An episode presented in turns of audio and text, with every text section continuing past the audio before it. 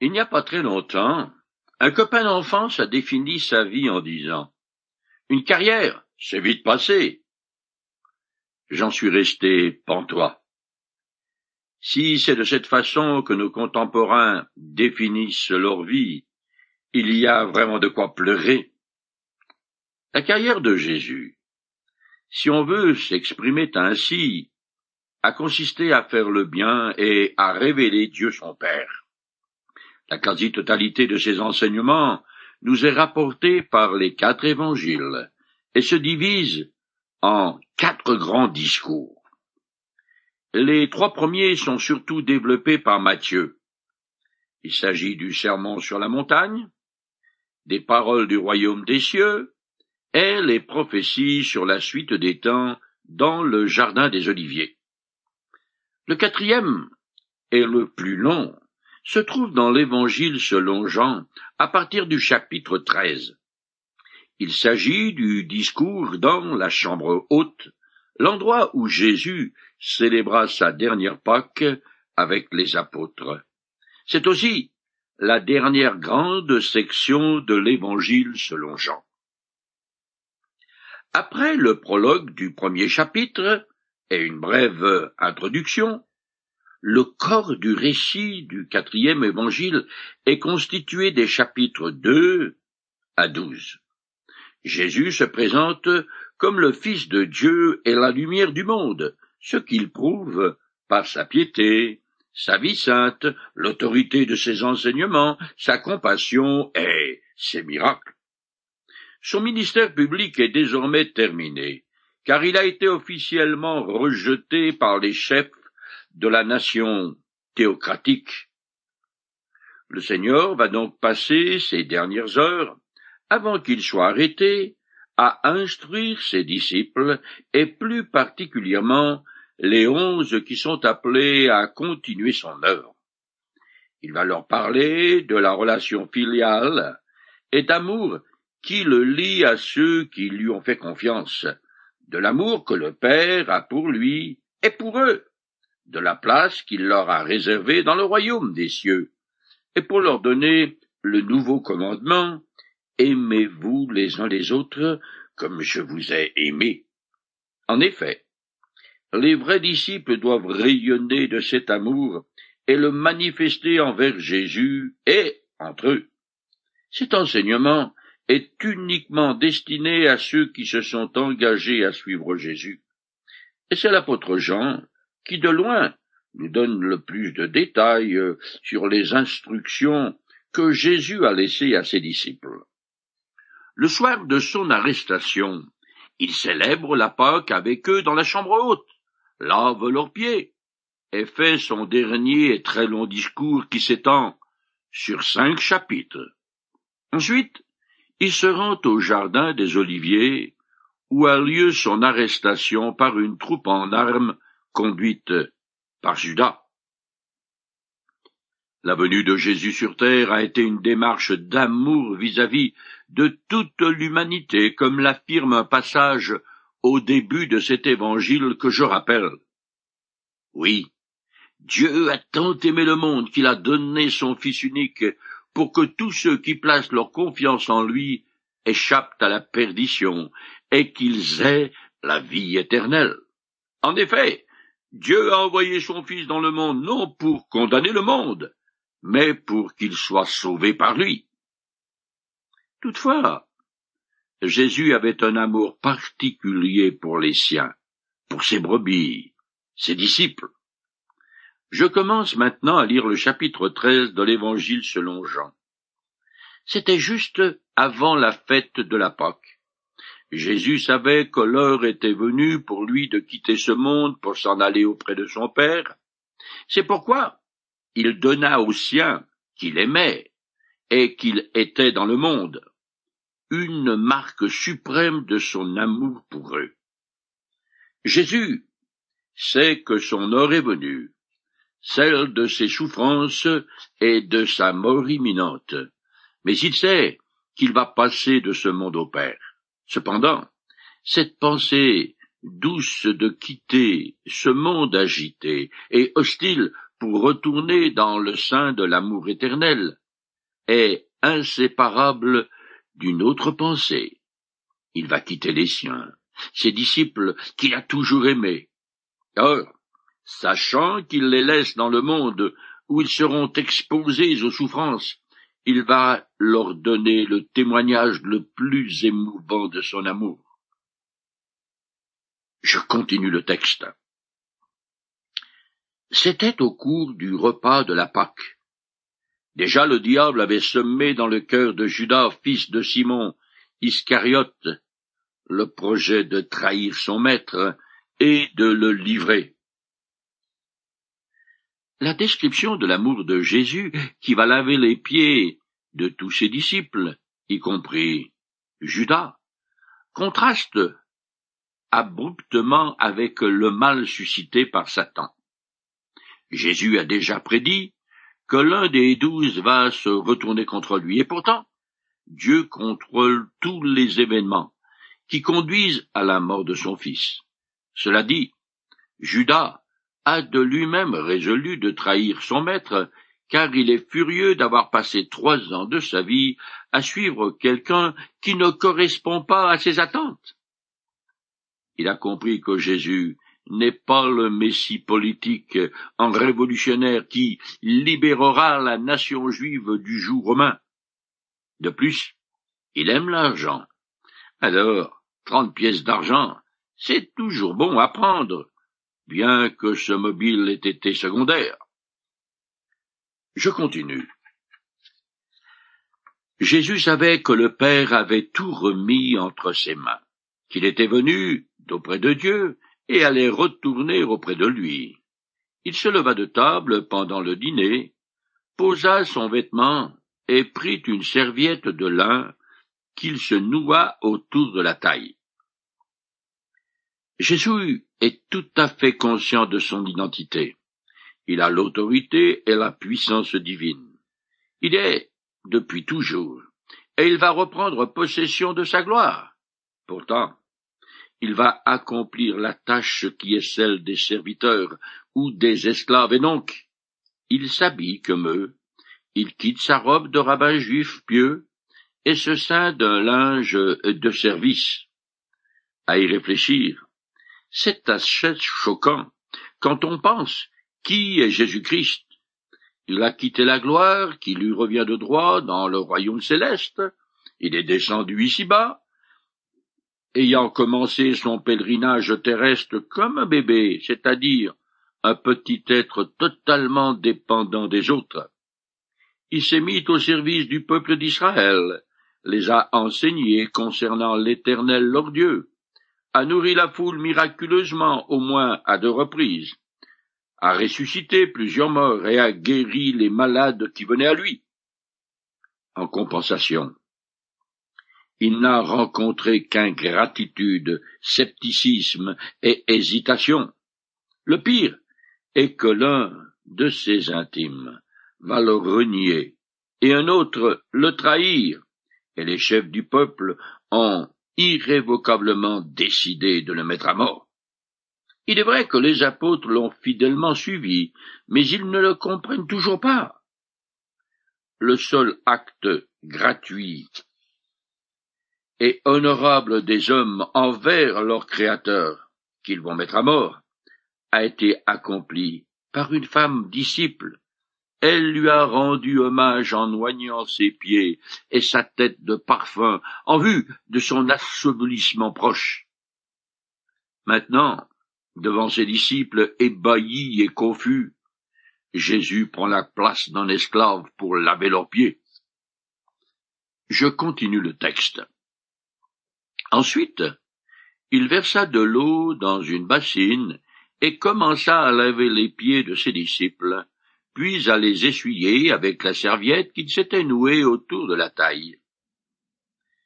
Les pieds des disciples étaient constamment sales, parce qu'ils marchaient en sandales pieds nus sur des routes poussiéreuses. La coutume voulait que les épouses nettoient les pieds de leurs époux et les enfants ceux de leurs parents. Mais la plupart des gens se lavaient tout seuls. Par politesse, on se lavait les pieds quand on entrait dans une maison, et surtout quand on allait y prendre un repas.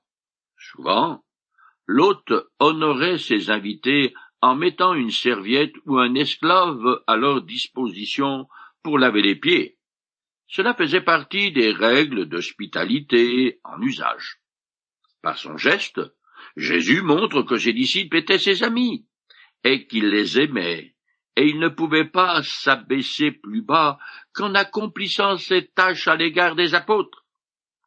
Dans la loi de Moïse, il est stipulé qu'un Hébreu ne peut se vendre comme esclave à un compatriote que pendant six ans, après quoi il est libre et sa dette épongée. Par contre, si par amour pour son maître il décide sans contrainte à rester à son service, on lui perce l'oreille avec un poinçon, et il devient alors esclave à vie. On peut se demander si cette coutume n'était pas prophétique.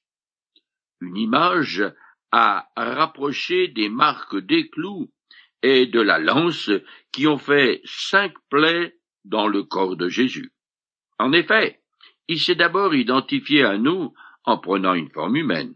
Puis, il est devenu esclave des hommes en se mettant à leur service et surtout en portant toute leur saleté sur lui, leur péché. Et maintenant que Jésus est assis à la droite de la majesté divine, il porte sur lui en son corps ressuscité et glorifié, et pour l'éternité, les marques de son supplice, les cicatrices de la croix. Je continue. Quand vint le tour de Simon-Pierre, celui-ci protesta. Toi, Seigneur, tu veux me laver les pieds? Aucun des apôtres n'était préparé à ce renversement de situation qu'il trouve choquant, et à juste titre. C'est Pierre, leur porte-parole, qui exprime la pensée de tous toujours bouillant et dévoué au Seigneur, il comprend la leçon et il a honte. Pierre aurait peut-être lavé les pieds de son maître, et encore, ce n'est pas sûr, tellement cette besogne était considérée comme dégradante. Mais le contraire était impensable, parce qu'il est le Seigneur. Je continue le texte. Jésus lui répondit, Ce que je fais, tu ne le comprends pas pour l'instant. Tu le comprendras plus tard. Mais Pierre lui répliqua non. Tu ne me laveras pas les pieds, sinon, sûrement pas. Et Jésus lui répondit, Si je ne te lave pas, il n'y a plus rien de commun entre moi et toi. Le refus absolu de Pierre est d'une véhémence qui est bien en harmonie avec son caractère. Il montre sa vénération pour le maître, mais il oublie que le premier devoir d'un disciple est l'obéissance. Il a encore manqué une bonne occasion de se taire. Le ton sévère de la menace de Jésus a dû produire un choc. Il faut donc voir, dans le dévouement humble du Seigneur qui lave les pieds de ses disciples, le symbole de la régénération qui est la condition du salut. Comme avec son entretien avec la femme samaritaine, pour Jésus, l'eau est ici une image de l'esprit. Être lavé par Jésus de ses péchés, c'est être en communion avec lui et recevoir le pardon et la vie éternelle.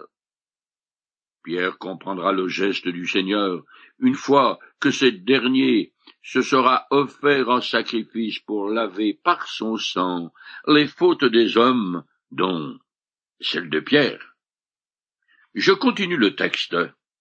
Dans ce cas, lui dit Simon-Pierre, ne me lave pas seulement les pieds, mais aussi les mains et la tête. Jésus lui dit, celui qui s'est baigné est entièrement pur. Il lui suffit de se laver les pieds. Or vous, vous êtes purs, mais pas tous. À cette époque, les gens se rendaient au bain public pour se laver. Mais sur le chemin du retour, les pieds devenaient à nouveau poussiéreux. Arrivé chez soi, on les nettoyait dans un bassin rempli d'eau qui servait à cet usage. Pierre ne comprend toujours pas pourquoi Jésus fait cela, mais il est sûr d'une chose. Il veut rester en communion avec son maître. Pour cette raison, il demande à être lavé de la tête aux pieds. On retrouve encore là son caractère impulsif et entier. Jésus précise alors que le lavage des pieds est suffisant pour celui qui est déjà baigné, c'est-à-dire qui est passé par le bain de la régénération. Parlant de Jésus, l'apôtre Paul écrit Il nous a sauvés, non parce que nous aurions fait des œuvres de justice, mais en vertu de sa propre miséricorde, par le bain de la régénération. C'est une référence à la nouvelle naissance qui transforme complètement l'état spirituel de celui qui accepte Jésus comme sauveur, car il passe alors de la mort à la vie. Ceux qui font confiance au Seigneur sont considérés par Dieu comme purs et parfaits. En effet, l'auteur de l'épître aux Hébreux écrit par une offrande unique. En effet, Jésus a rendu parfait pour toujours ceux qu'il purifie du péché. Qu'un être humain a été purifié en recevant le pardon de ses fautes et en ayant sa nature morale renouvelée. Il n'a pas à remettre sans cesse en question son état de grâce et de salut, car il est fondamentalement pur. Cependant, même les croyants pleins de bonne volonté, les plus dévoués et les plus vertueux ne cessent jamais de commettre des fautes. Ils auront toujours les pieds qui puent parce qu'ils sont en contact constant avec le terre-à-terre et la pollution de ce monde. Ils auront donc besoin d'être lavés des inévitables souillures qu'ils vont contracter en marchant dans ce monde corrompu. C'est ce que dans sa première épître, Jean appelle la confession ou la reconnaissance des péchés. Je lis le passage. Si nous reconnaissons nos péchés, il est fidèle et juste, et, par conséquent, il nous pardonnera nos péchés et nous purifiera de tout le mal que nous avons commis. Je continue le texte. Jésus, en effet, connaissait celui qui allait le trahir. Voilà pourquoi il avait ajouté Vous n'êtes pas tous purs. Après leur avoir lavé les pieds, il remit son vêtement et se rassit à table. Alors il le dit Avez-vous compris ce que je viens de vous faire? Vous m'appelez maître et seigneur, et vous avez raison, car je le suis. Si donc moi, le Seigneur, le Maître, je vous ai lavé les pieds, vous devez vous aussi vous laver les pieds les uns aux autres. Tous les apôtres, à l'exception de Judas, avaient mis leur confiance en Jésus et comptaient sur lui pour leur destinée éternelle. C'est en cela qu'ils étaient considérés comme purs et saints. Après avoir donné cette leçon d'humilité, le Seigneur interroge les disciples sur la signification de son geste. Il utilise les termes maître et seigneur, des titres qu'il revendique pour bien leur rappeler qui il est. Pourtant, il s'est abaissé au niveau d'un esclave, afin que les apôtres comprennent qu'ils sont aussi appelés à renoncer à eux-mêmes et à leurs petits intérêts personnels afin de répondre aux besoins d'autrui. Les disciples doivent avoir entre eux des relations caractérisé par l'humilité, le service, la consécration aux autres, les attitudes que Jésus vient d'adopter. En lavant les pieds de ses disciples, Jésus a d'abord donné une leçon très pratique qui enseigne l'humilité et le dévouement aux autres. Ensuite, il a élevé son geste au niveau spirituel. Comme je l'ai dit, l'eau est l'action du Saint-Esprit qui agit surtout au moyen des Écritures. Or, l'un des rôles pour celui qui lit la parole de Dieu en lui étant soumis est de révéler en lui ses fautes. En quoi et comment il a pu errer dans son comportement face aux exigences divines? L'apôtre Paul, s'adressant aux croyants, illustre l'aspect spirituel du lavage des pieds. Je lis le passage. Frère, si quelqu'un s'est laissé surprendre par quelque faute, vous qui vous laissez conduire par l'esprit, ramenez-le dans le droit chemin avec un esprit de douceur. Et toi, qui interviens, fais attention de ne pas te laisser toi-même tenter. Aidez-vous les uns les autres à porter vos fardeaux. De cette manière, vous accomplirez la loi du Christ. Cette leçon d'humilité et de soumission les uns aux autres que Jésus donne à ses disciples est révolutionnaire car à cette époque, la société juive est extrêmement macho et les hiérarchies fossilisées. Tout en bas de l'échelle, il y a les femmes et les enfants, ensuite les parias, les bergers et tous ceux qui soignent les troupeaux. Au sommet de la pyramide, on a bien sûr les chefs du peuple, les religieux qui tiennent le haut du pavé. En lavant les pieds de ses disciples, Jésus n'a pas voulu instituer un rite. L'apôtre Paul mentionne qu'il était pratiqué par les premiers chrétiens. Mais accomplir ce devoir sans l'humilité et l'amour qu'il suppose est une formalité et un acte d'hypocrisie. Je continue le texte. Je viens de vous donner un exemple pour qu'à votre tour vous agissiez comme j'ai agi envers vous. Vraiment, je vous l'assure, un serviteur n'est jamais supérieur à son maître, ni un messager plus grand que celui qui l'envoie. Si vous savez ces choses, vous êtes heureux à condition de les mettre en pratique. Jésus passe sous silence l'aspect spirituel de son geste parce que c'est lui seul qui, au moyen de son sang, va purifier les pécheurs de leurs fautes, et nous y avons aucune part. Il ne développe donc que l'aspect pratique de ce qu'il fait. Il exhorte chacun de ceux qui voudront le suivre à ne pas tomber dans l'orgueil en pensant qu'il est supérieur. La joie des chrétiens découle de leur esprit de service et d'obéissance au Maître. Les disciples sont ses ambassadeurs dans le monde pour annoncer son message et pour servir les autres en toute humilité. Je continue. Je ne parle pas de vous tous. Je sais très bien quels sont ceux que j'ai choisis, mais il faut que l'écriture s'accomplisse celui avec laquelle j'ai partagé mon pain se retourne contre moi.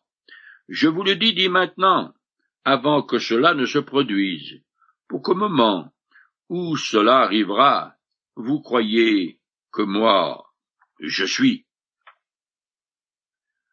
Voilà des paroles très sinistres. Les disciples écoutent sans comprendre. Plus tard, ils feront le lien entre les prédications de Jésus les Écritures et la traîtrise d'un l'un des leurs, ce qui les aidera à croire, après coup, les paroles de Jésus. Il a déjà dit à son groupe d'apôtres que l'un d'entre eux n'est pas pur, qu'il y a un faucheton parmi eux. Il précise pourtant que son choix de Judas n'a pas été le fruit du hasard ou une erreur de parcours, mais le plan de Dieu. À entendre cela, la question que se pose est celle-ci. Judas n'était-il qu'un jouet du destin prédestiné à assumer ce rôle de fourbe? Voilà bien un mystère, car ici se croisent la souveraineté de Dieu et la responsabilité humaine. Il faut cependant bien noter que tous les passages qui font référence à ce triste personnage souligne qu'il a décidé de trahir son maître en sachant très bien ce qu'il faisait. il a pris une décision consciente et délibérée. Cela dit, Jésus a choisi un homme qui, il savait d'avance, allait le trahir afin que l'écriture s'accomplisse. Je cite la prophétie en question. Et même mon meilleur ami, en qui j'avais mis ma confiance, celui qui partageait mon pain, s'est tourné contre moi. Finalement, Jésus dit, Celui qui mange avec moi le pain a levé le talon contre moi. Il ne dit pas mon pain. Mais, comme dans la citation du psaume, parce que pauvre, il n'en avait pas à donner. Jésus a voulu donner le pain de vie à ses disciples, mais ce dernier l'a refusé. À cette époque, et encore aujourd'hui, surtout au Moyen-Orient, partager un repas avec quelqu'un est un signe de communion, d'amitié et de confiance réciproque. Lorsque le roi David a écrit ce passage que je viens de lire, il avait lui-même été trahi par un nommé Achipophel, un de ses proches, un compagnon d'armes et de table en qui il avait toute confiance. Cependant cet homme décida un jour de prendre le parti d'un usurpateur au trône d'Israël. Rusé et bon stratège, il savait comment mettre un terme au règne de son roi.